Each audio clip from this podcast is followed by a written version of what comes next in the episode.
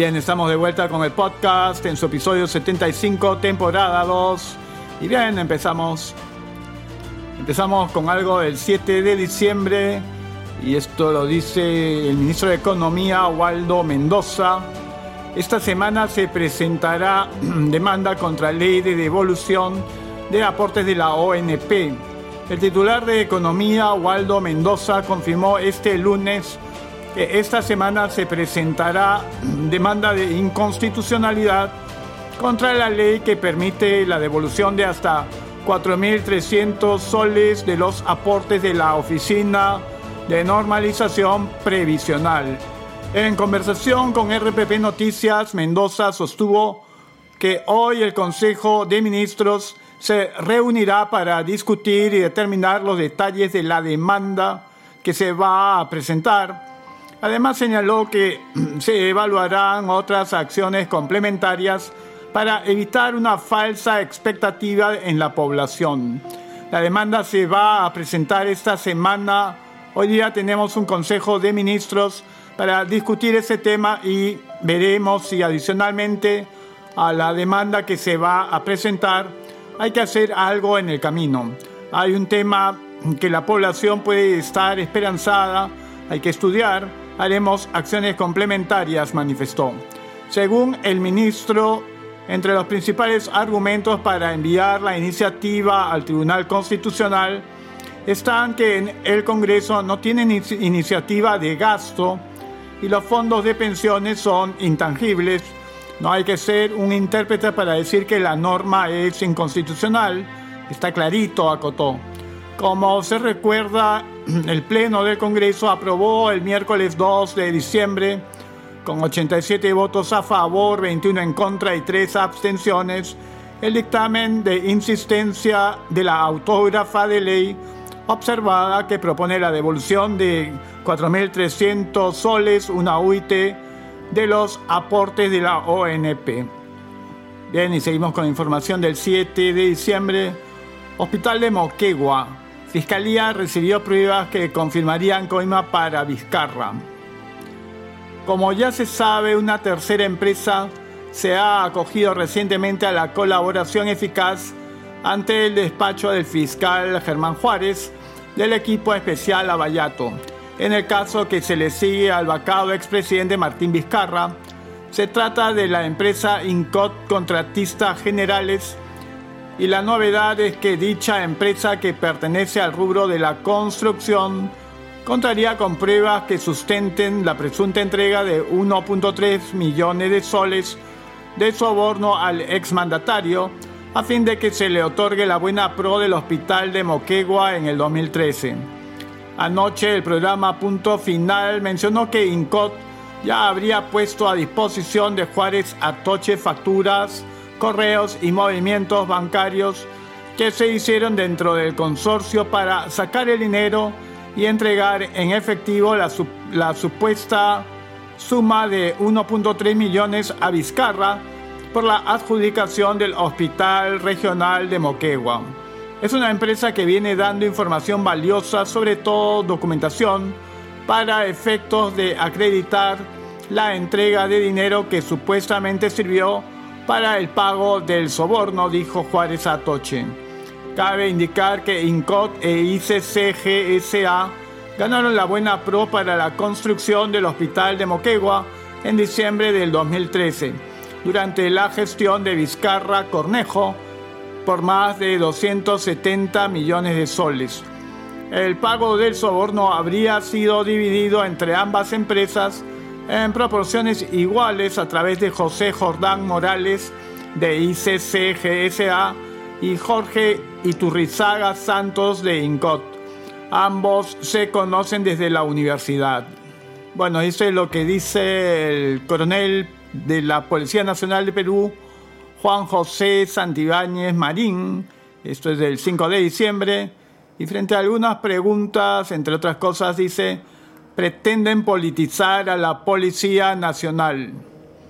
¿Qué opina del proyecto de ley número 5986-2020-CR, Ley de Distritos Seguros, presentado por los congresistas del Partido Morado?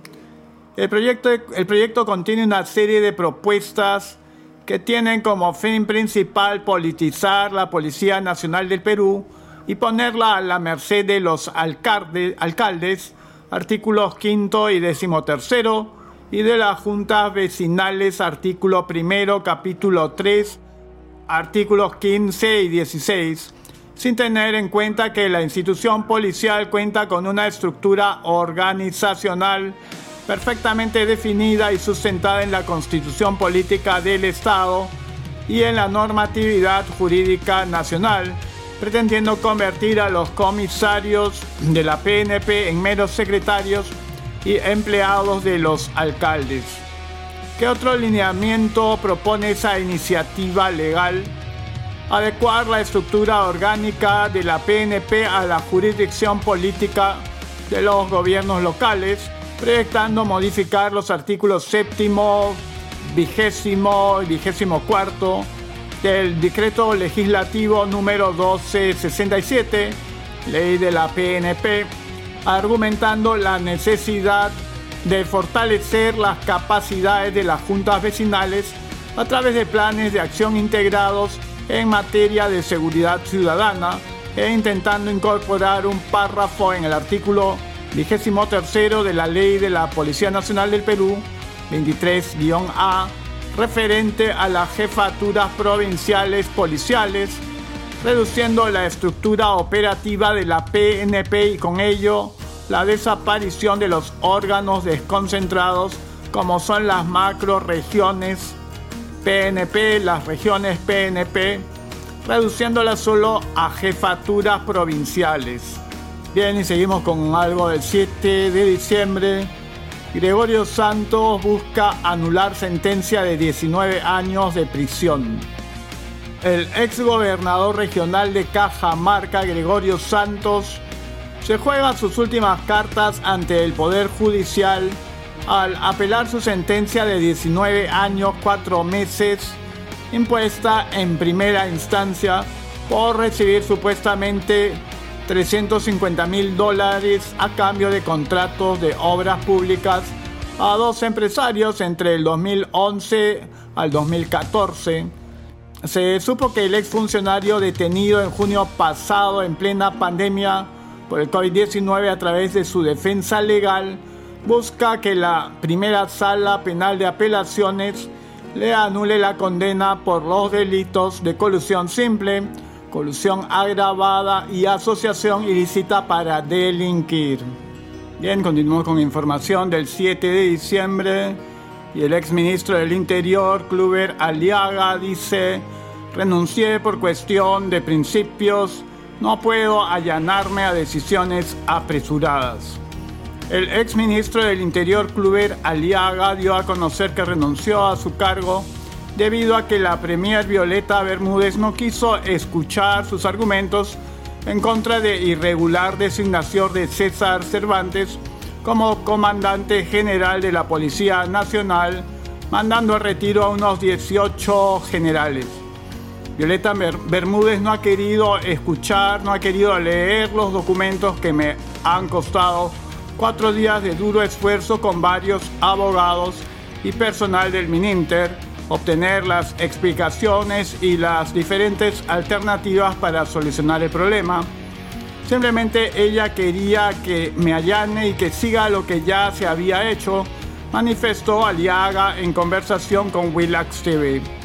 Ante esta discrepancia, el general en retiro dijo que dimitió por cuestiones de principios, mencionando que su salida en la cartera del interior es una excelente oportunidad para darle un mensaje a la nación de valores, de que todos los funcionarios tienen que respetar la institucionalidad y la justicia. Yo creo que es preferible retractarse de una decisión apresurada que tolerar la injusticia que se ha cometido. Eso no se puede aceptar, agregó. Recordemos que recién hace cinco días Fluer Aliaga asumió la titularidad del Ministerio del Interior tras la salida de Rubén Vargas, quien fue duramente cuestionado por el pase al retiro de los altos mandos de la PNP, producto del nombramiento de Cervantes como jefe de la PNP. Bien, estamos con información del 7 de diciembre. Y el exministro del, del Interior, Kluber Aliaga, dice, renuncié por cuestiones de principios, no puedo allanarme a decisiones apresuradas. El exministro del Interior, Kluber Aliaga, dio a conocer que renunció a su cargo debido a que la premier Violeta Bermúdez no quiso escuchar sus argumentos en contra de la irregular designación de César Cervantes como comandante general de la Policía Nacional, mandando el retiro a unos 18 generales. Violeta Bermúdez no ha querido escuchar, no ha querido leer los documentos que me han costado cuatro días de duro esfuerzo con varios abogados y personal del Mininter, obtener las explicaciones y las diferentes alternativas para solucionar el problema. Simplemente ella quería que me allane y que siga lo que ya se ha dicho, manifestó Aliaga en conversaciones con Willax TV. Ante esta discrepancia, el general en retiro dijo que dimitió por cuestiones de principios, mencionando que su salida de la cartera del interior es una excelente oportunidad para darle un mensaje a la nación de valores, de que todos los funcionarios tienen que respetar la institucionalidad y la justicia. Yo creo que es preferible retractarse de una decisión apresurada que tolerar la injusticia que se ha cometido. Eso no se puede aceptar, agregó. Recordemos que recién hace cinco días Kluber Aliaga asumió la titularidad del Ministerio del Interior tras la salida de Rubén Vargas, quien fue duramente cuestionado por el pase al retiro de los altos mandos de la PNP producto de nombramiento de Cervantes como jefe de la PNP. Y continuamos con información del 7 de diciembre. Manuel Merino de Lama, el parlamentario de Acción Popular, dice Rechazo el enfoque de la exposición La generación del bicentenario en marcha. Manuel Merino de Lama, parlamentario de Acción Popular y expresidente interino de la República, expresó su desacuerdo frente al enfoque de la exposición fotográfica realizada por el lugar de la memoria, la tolerancia y la inclusión social en relación a las marchas en contra de la vacancia de Martín Vizcarra. Respaldamos la exposición fotográfica que realizará el LUM, sin embargo quiero expresar mi rechazo hacia el enfoque que se le está dando a la exposición fotográfica, la generación del Bicentenario en marcha, en el cual indican que fue para reinstaurar la democracia, escribió en Twitter. Cabe señalar que su posición en contra de dicho enfoque ya la había dado a conocer frente a la Comisión de Relaciones Exteriores, presidida por el congresista de Fuerza Popular Gilmer Trujillo, en donde indicó que utilizar la frase restaurar la democracia resulta totalmente falsa e irresponsable. La rechazo en todos sus extremos, el Congreso ha cumplido con los procedimientos constitucionales y de eso somos conscientes los 130 congresistas, los 105 que votaron a favor de la vacancia y los 15 o 25 que no votaron a favor, indicó Merino de Lama frente al grupo de trabajo mencionado. Frente a ello, el grupo de trabajo acordó solicitar un informe a los titulares del Ministerio de Cultura y de Relaciones Exteriores sobre las acciones dispuestas ante la exposición fotográfica que se inaugurará el próximo 10 de diciembre. La democracia en el país nunca fue vulnerada y tampoco estuvo en riesgo. He pedido a ambos despachos nos informen en el más breve plazo las acciones dispuestas para subsanar ese error. El pueblo peruano debe saber que la vacancia fue constitucional y de acuerdo al reglamento del Congreso, afirmó Manuel Merino en su red social. Como se recuerda, Merino se encuentra siendo investigado de manera preliminar por la Fiscalía de la Nación debido a presuntos delitos de abuso de autoridad, homicidio agravado, lesiones graves y leves, desaparición forzada en el contexto de las protestas sociales que dejaron dos muertos, Jack Pintado de 22 años e Inti Sotelo de 24, y decenas de heridos en Lima. Continuamos con información ahora del 8 de diciembre.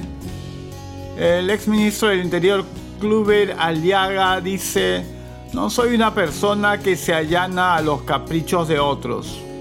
El exministro del Interior, Kluber Aliaga, se pronunció luego de su renuncia al gabinete ministerial de Violeta Bermúdez. El general en retiro de la Policía Nacional del Perú señaló que jamás se iba a allanar a medidas que le parecían en contra de la ley o de la Constitución. Por tal, defendió a los generales pasados injustamente al retiro. No soy una persona que se allana a los caprichos a los actos que considero contrarios a la Constitución, a la ley y los preceptos éticos y morales, dijo en Canal N. Además de todo funcionario público está al servicio de la nación y lo que tenemos que hacer nosotros es trabajar en función de todos los peruanos y un funcionario no puede permitir un abuso. Aliaga dijo que había aceptado ser ministro porque el presidente Francisco Sagasti le expuso que trabajará para mejorar la seguridad ciudadana, pero nunca le pidió respaldar el paso al retiro de generales PNP. Nosotros hablamos de actuar en el marco de lo que es correcto. Yo en ese sentido estoy recomendando la acción correcta y cuando me convocan a mí hablamos de trabajo en bien del país hablamos de mejorar la seguridad ciudadana, hablamos de mejorar la policía. Yo insisto y planteo en buscar soluciones, dijo. El exministro añadió que el, Ejecutivo debió escuchar los descargos de, de los 18 generales PNP antes de que fueran pasados al retiro. Entre otras cosas, dio a conocer que podría retomar sus intenciones de postular al Congreso de la República con el partido político Contigo u otra agrupación política. Kluber Aliaga negó haber grabado a la premier Violeta Bermúdez, señaló que se encontraba en una posición desfavorable dado que él se encontraba en el despacho de la presidencia del Consejo de Ministros. Jamás he grabado a nadie y si me quieren grabar a mí, a buena hora porque no tengo nada que ocultar pero yo no he grabado ni tengo la necesidad de grabar. Las dos, los dos, Violeta y yo hemos estado solos. Ella es la que pudo haberme grabado a mí, mencionó. Seguimos con información del 8 de diciembre. Defensoría del Pueblo insta a Sagasti a resarcir derechos de generales PNP pasados al retiro. El defensor del pueblo, Walter Gutiérrez, instó al presidente Francisco Sagasti resarcir los derechos de generales de la Policía Nacional del Perú que fueron injustamente pasados al retiro. En este sentido, consideró que afectó la institucionalidad de la Policía Nacional del Perú al pasar al retiro a 18 oficiales generales para nombrar como comandante general de la PNP a César Cervantes Cárdenas, Consideramos que se ha realizado una interpretación incorrecta del artículo octavo del decreto legislativo número 1267, ley de la Policía Nacional del Perú. Ello, a nuestro juicio, afecta la institucionalidad de dicho organismo, contraviene reglas y estándares fijados por el Tribunal Constitucional y menoscaba derechos fundamentales señaló en un oficio dirigido a la titular del Consejo de Ministros, Violeta Bermúdez Valdivia.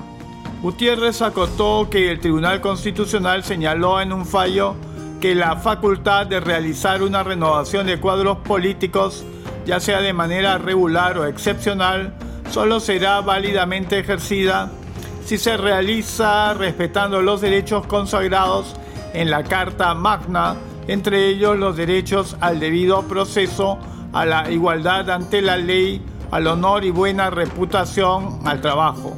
De esta forma se impone un límite expreso a la facultad discrecional del presidente de la República en esta materia, se lee en la misiva con fecha 7 de diciembre. Para la Defensoría del Pueblo, la decisión del presidente de la República no ha tomado en consideración la meritocracia, mérito personal y capacidad personal.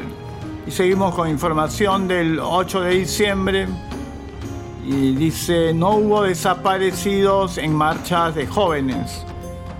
De las 74 personas registradas como desaparecidas durante las marchas que provocaron la renuncia a la presidencia de la República de Manuel Merino, 73 han aparecido y solo una de ellas se mantiene en condiciones de no ubicado porque sus datos no figuran en el Registro Nacional de Identificación y Estado Civil, RENIEC, señaló el ministro del Interior Kluber Aliaga. Aliaga se presentó ante la Comisión de Justicia del Congreso para explicar las acciones adoptadas por la Policía Nacional del Perú para salvaguardar el orden interno y la seguridad ciudadana durante las marchas de protesta producidas entre el 10 y el 16 de noviembre del 2020. De las 74 personas reportadas como desaparecidas en la página web de la Coordinadora Nacional de Derechos Humanos, todas a excepción de una han aparecido.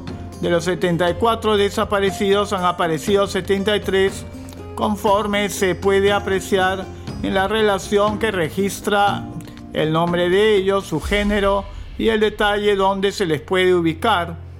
Explicó que la persona presuntamente desaparecida responde al nombre de Gabriel Rodríguez Medrano, pero no está registrado en el RENIEC.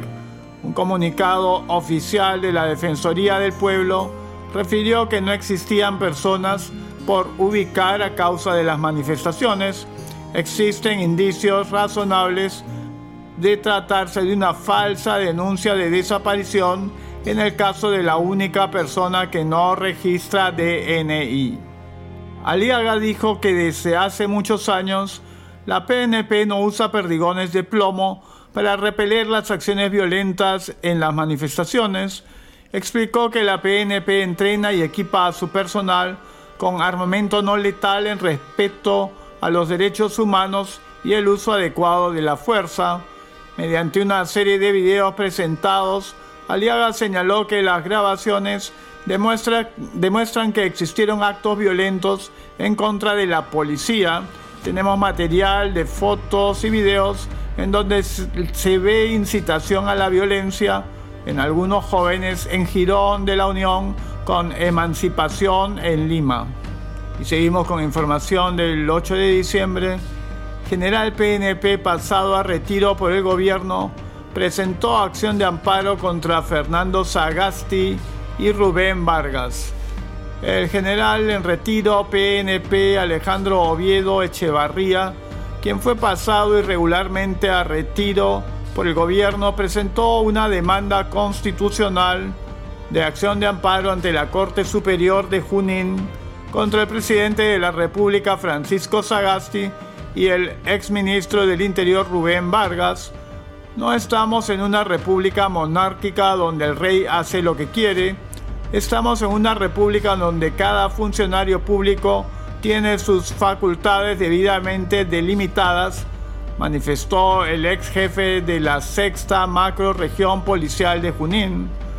Agregó que los otros altos oficiales dados de baja también presentarán la misma demanda de forma individual. Según manifestó Oviedo Echevarría, la designación de César Cervantes como comandante general de la Policía Nacional del Perú, que significó su pase al retiro junto a otros 17 generales, va en contra de las normas de la institución policial explicó que Cervantes ocupaba el puesto 18 en el escalafón y de acuerdo a la ley de la policía se debió escoger al jefe de la entidad entre los tres primeros lugares. Recordemos que en junio de este año el general Alejandro Oviedo Echevarría tuvo que pasar 15 días en aislamiento obligatorio tras dar positivo por coronavirus COVID-19 para posteriormente retornar a sus labores al frente de la sexta macro región policial de Junín. Bien, ahora estamos con información del 9 de diciembre. Kluber Aliaga dice, primera ministra miente de manera descarada. Para atender la conducta del gobierno con relación a la Policía Nacional del Perú, hay un hecho que lo pone al descubierto, la exposición del exministro del Interior Kluber Aliaga en la sesión de la Comisión de Justicia de este lunes con un mensaje claro, que no habrían sido los agentes de la PNP los que terminaron con la vida de los jóvenes manifestantes Inti Sotelo y Brian Pintado aquel fatídico 14 de noviembre del 2020, día de las violentas movilizaciones que terminaron con la renuncia de Manuel Merino de Lama a la presidencia de la República. Claro que esta narrativa, incluidas las pruebas visuales y gráficas de la violencia desde el lado de la llamada generación equivocada, o la afirmación tajante de que la policía hace años que no usa perdigones de plomo para disuadir manifestaciones, colisionaba con la verdad oficial de que han sido policías los asesinos, esto sin que las investigaciones hayan concluido, amén de que esta versión del gobierno era aceptada y reforzada por entidades como la Comisión Interamericana de Derechos Humanos y la ONG Amnistía Internacional. El detalle de la cantidad de heridos de la PNP especificando las lesiones en forma prolija, la agresión a una mujer policía, incluyendo el papel de los asusadores, todo con apoyo de fotografías inéditas y videos, incluso de un extranjero, terminaron por sacar del quicio a los nuevos inquilinos de Palacio, pero en especial a la jefa de la PCM, Violeta Bermúdez, derecho humanista y feminista, confesa, si a esa narrativa oficial que corría el riesgo de desmoronarse, sumamos el tremendo malestar que sigue arrastrando la poda de la alta oficialidad por parte del exministro Rubén Vargas, tendremos el cuadro completo que explica la renuncia digna del ahora exministro Cluber Aliaga, que apenas duró cinco días en el cargo. Hay una versión que asegura que a este personaje le pidieron que asumiera esa papa caliente de la titularidad del sector interior después de la renuncia de Vargas porque necesitaban a la hora undécima un gabinete completo para ir al Congreso para el voto de confianza. Ahora vamos con información del 10 de diciembre. Congreso aprueba eliminación de la inmunidad parlamentaria. El Pleno del Congreso aprobó este jueves por la noche el texto sustitutorio del dictamen que propone la reforma constitucional para eliminar la inmunidad parlamentaria. El resultado de la votación fue 103 votos a favor, 14 en contra y 3 abstenciones.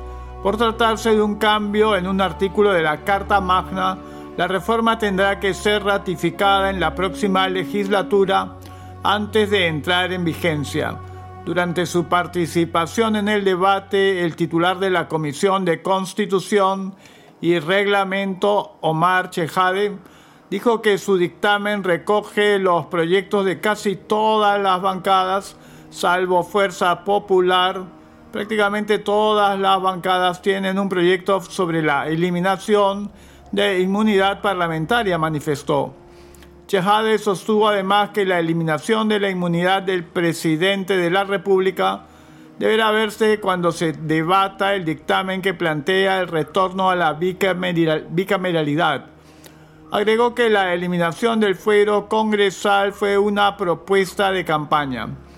En la actualidad, el artículo 93 de la Constitución establece que los congresistas no pueden ser procesados ni presos sin previa autorización del Congreso o de la Comisión Permanente, desde que son elegidos hasta un mes después de haber cesado en sus funciones, excepto por delito flagrante, caso en el cual son puestos a disposición del Congreso o de la comisión permanente dentro de las 24 horas a fin de que se autorice o no la privación de la libertad y el enjuiciamiento. El texto modificado señala en cambio que el procesamiento por la Comisión de Delitos Comunes imputados a congresistas de la República durante el ejercicio de su mandato es de competencia de la Corte Suprema en caso de comisión de delitos antes de asumir el mandato es competente el juez penal ordinario. Si bien el dictamen sugiere modificar dicho artículo, mantiene que los congresistas representan a la nación y no están sujetos a mandato imperativo ni a interpelación y que no son responsables ante autoridad ni órgano jurisdiccional alguno por las opiniones y votos que emiten en el ejercicio de sus funciones. También el texto sustitutorio del dictamen precisa que los magistrados del Tribunal Constitucional y el defensor del pueblo gozan de las mismas prerrogativas que los congresistas. El Pleno del Legislativo rechazó la cuestión de orden que presentó la legisladora Marta Chávez para debatir y votar la segunda votación del dictamen de la reforma constitucional que eliminó la inmunidad parlamentaria del presidente y los ministros de Estado, los magistrados del Tribunal Constitucional y los jueces y fiscales supremos, así como otras autoridades que poseen dicha investidura. Esta iniciativa fue aprobada con 110 votos a favor, 13 en contra y 0 abstenciones en julio de este año y estaba pendiente de ser ratificada en, otras, en otra legislatura. El Pleno del Congreso de la República debate el dictamen que propone la eliminación de la inmunidad parlamentaria, esto luego de que 8 de 11 bancadas respaldaran la exoneración del plazo de publicación en el portal del Congreso. Por la mañana las bancadas Somos Perú, Partido Morado, y Alianza para el Progreso emitieron pronunciamientos exigiendo a la mesa directiva que este tema sea incluido en la agenda del pleno de hoy. En declaraciones a la prensa, el vocero de APP, César Combina, dio a conocer que existe el suficiente consenso en la Junta de Portavoces para aprobar que este tema sea debatido en el Pleno ya hay una mayoría para la eliminación de la inmunidad parlamentaria, hasta donde he podido percibir de los voceros. Eso va a ser el primer punto de la agenda. Bien, seguimos con información del 10 de diciembre. Junta de Portavoces acordó reactivar comisión especial encargada de selección de candidatos al Tribunal Constitucional. La Junta de Portavoces del Congreso acordó por mayoría reactivar la comisión especial encargada de la selección de candidatos a magistrados del Tribunal Constitucional. Esta decisión deberá ser ratificada por el Pleno del Legislativo. Las bancadas que votaron en contra de que el grupo especial interrumpa sus funciones fueron el Partido Morado, Alianza para el Progreso Somos Perú y el Frente Amplio, a favor de que la comisión siga con su encargo, se pronunciaron Podemos Perú, UPP, Fuerza Popular y Acción Popular, además del FREPAP, Descentralización Democrática y Nueva Constitución. El vocero de APP, César Combina, dijo que de ratificarse esta determinación en el Pleno, su grupo parlamentario no participará en el proceso de designación de nuevos magistrados del TC. Es una posición negativa desde nuestro punto de vista. La mayoría de las bancadas ha cambiado de posición. Espero que tal cual lo señaló el Frente Amplio y Somos Perú, no participen en la comisión. Si APP pierde democráticamente en el Pleno, no participará del proceso, aseveró Combina. Recordemos que seis de los siete magistrados del máximo intérprete de la Carta Magna tienen el mandato vencido desde junio del año pasado. Estos son los magistrados Carlos Ramos, Eloy Espinosa Saldaña, Ernesto Blume, Marianela Ledesma, Manuel Miranda y José Luis Sardón en la víspera Ramos sostuvo que sería recomendable que el Congreso suspenda la elección de los miembros del TC. En entrevista con el diario El Comercio afirmó que dado que buena parte de las bancadas han retirado a sus representantes de la comisión especial encargada de designar a los nuevos tribunos, deberá ser el próximo Congreso quien culmine con el proceso. Bien, ahora estamos con información del 11 de diciembre. Pleno del Congreso aprueba eliminación del régimen CAS. El Pleno del Congreso aprobó esta noche la ley que establece disposiciones para erradicar la discriminación en los regímenes laborales del sector público, entre ellas la eliminación progresiva del régimen CAS. La iniciativa plasmada en el texto sustitutorio de los proyectos 1744 y otros obtuvo a unos 113 votos a favor, uno en contra y siete abstenciones Además fue exonerada de segunda votación Daniel Oceda, titular de la Comisión de Trabajo y Seguridad Social, sostuvo que la eliminación progresiva del régimen CAS implica reconocer derechos laborales. Es una conquista de los trabajadores, a ellos mis respetos y admiración permanente. Esta batalla ganada en el Parlamento es consecuencia de su perseverancia su unidad, su esfuerzo y su convicción democrática, indicó. Previamente, el Congreso rechazó reconsiderar la votación por la cual se aprobó la eliminación de la inmunidad parlamentaria en la víspera. La reconsideración había sido planteada por la legisladora Marta Chávez. Bien, ahora estamos con información del 12 de diciembre. Domingo García Belaunde dice, eliminar inmunidad es un error político.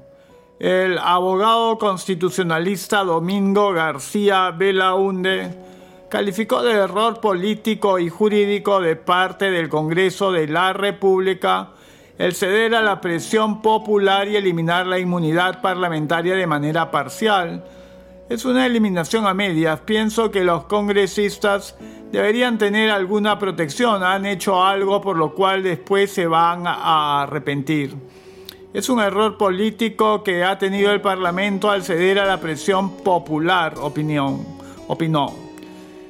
Agregó que la limitación de la inmunidad parlamentaria es una amenaza potencial a la función fiscalizadora que realizan los congresistas porque serán fácilmente empapelados. Es cierto que siempre habrá legisladores valientes que podrán superar esas limitaciones, pero resulta un escollo para sus funciones, dijo. Además, añadió que de aprobarse en segunda votación esta reforma constitucional, los congresistas podrán ser detenidos por órdenes de un juez común. Una cosa es evitar la impunidad y otra cosa es llegar al extremo, señaló. En otro momento, el experto dijo que a su modo de ver, no se puede sostener que hubo una eliminación total de la inmunidad parlamentaria porque se ha mantenido la prerrogativa de no ser responsables ante autoridad alguna por las opiniones que brindan o por los votos que emiten en el ejercicio de sus funciones.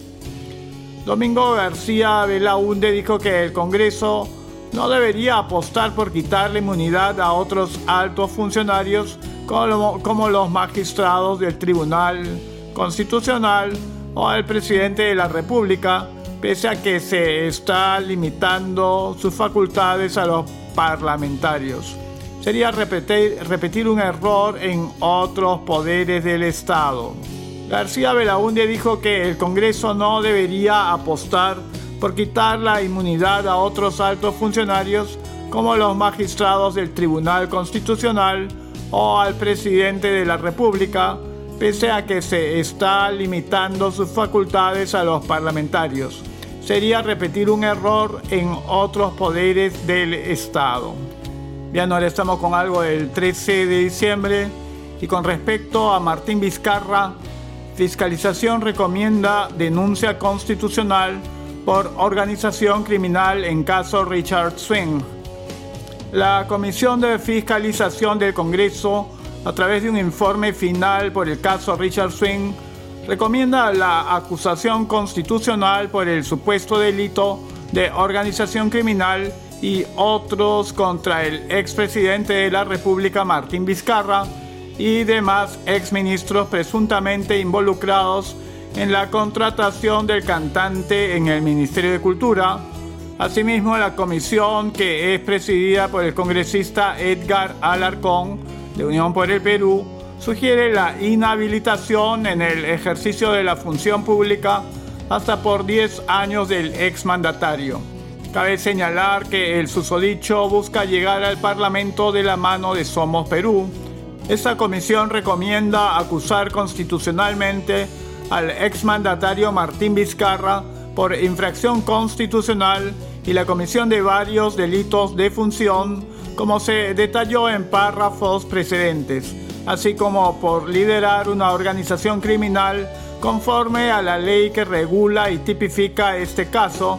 En consecuencia, corresponde la inhabilitación para el ejercicio de la función pública hasta por 10 años sin perjuicio de cualquier otra responsabilidad de acuerdo a las normas vigentes, se lee en el documento. Este informe de 315 páginas menciona que el vacado exmandatario habría incurrido en varios delitos de función, además de haber liderado una supuesta organización criminal que habría capturado el poder ejecutivo y sus dependencias para utilizar el poder político con el que contaba Martín Vizcarra y sus miembros, servidores, asesores, autoridades en diversas entidades del Estado para contratar a las personas de su entorno, beneficiándolas a través del uso de recursos del Estado.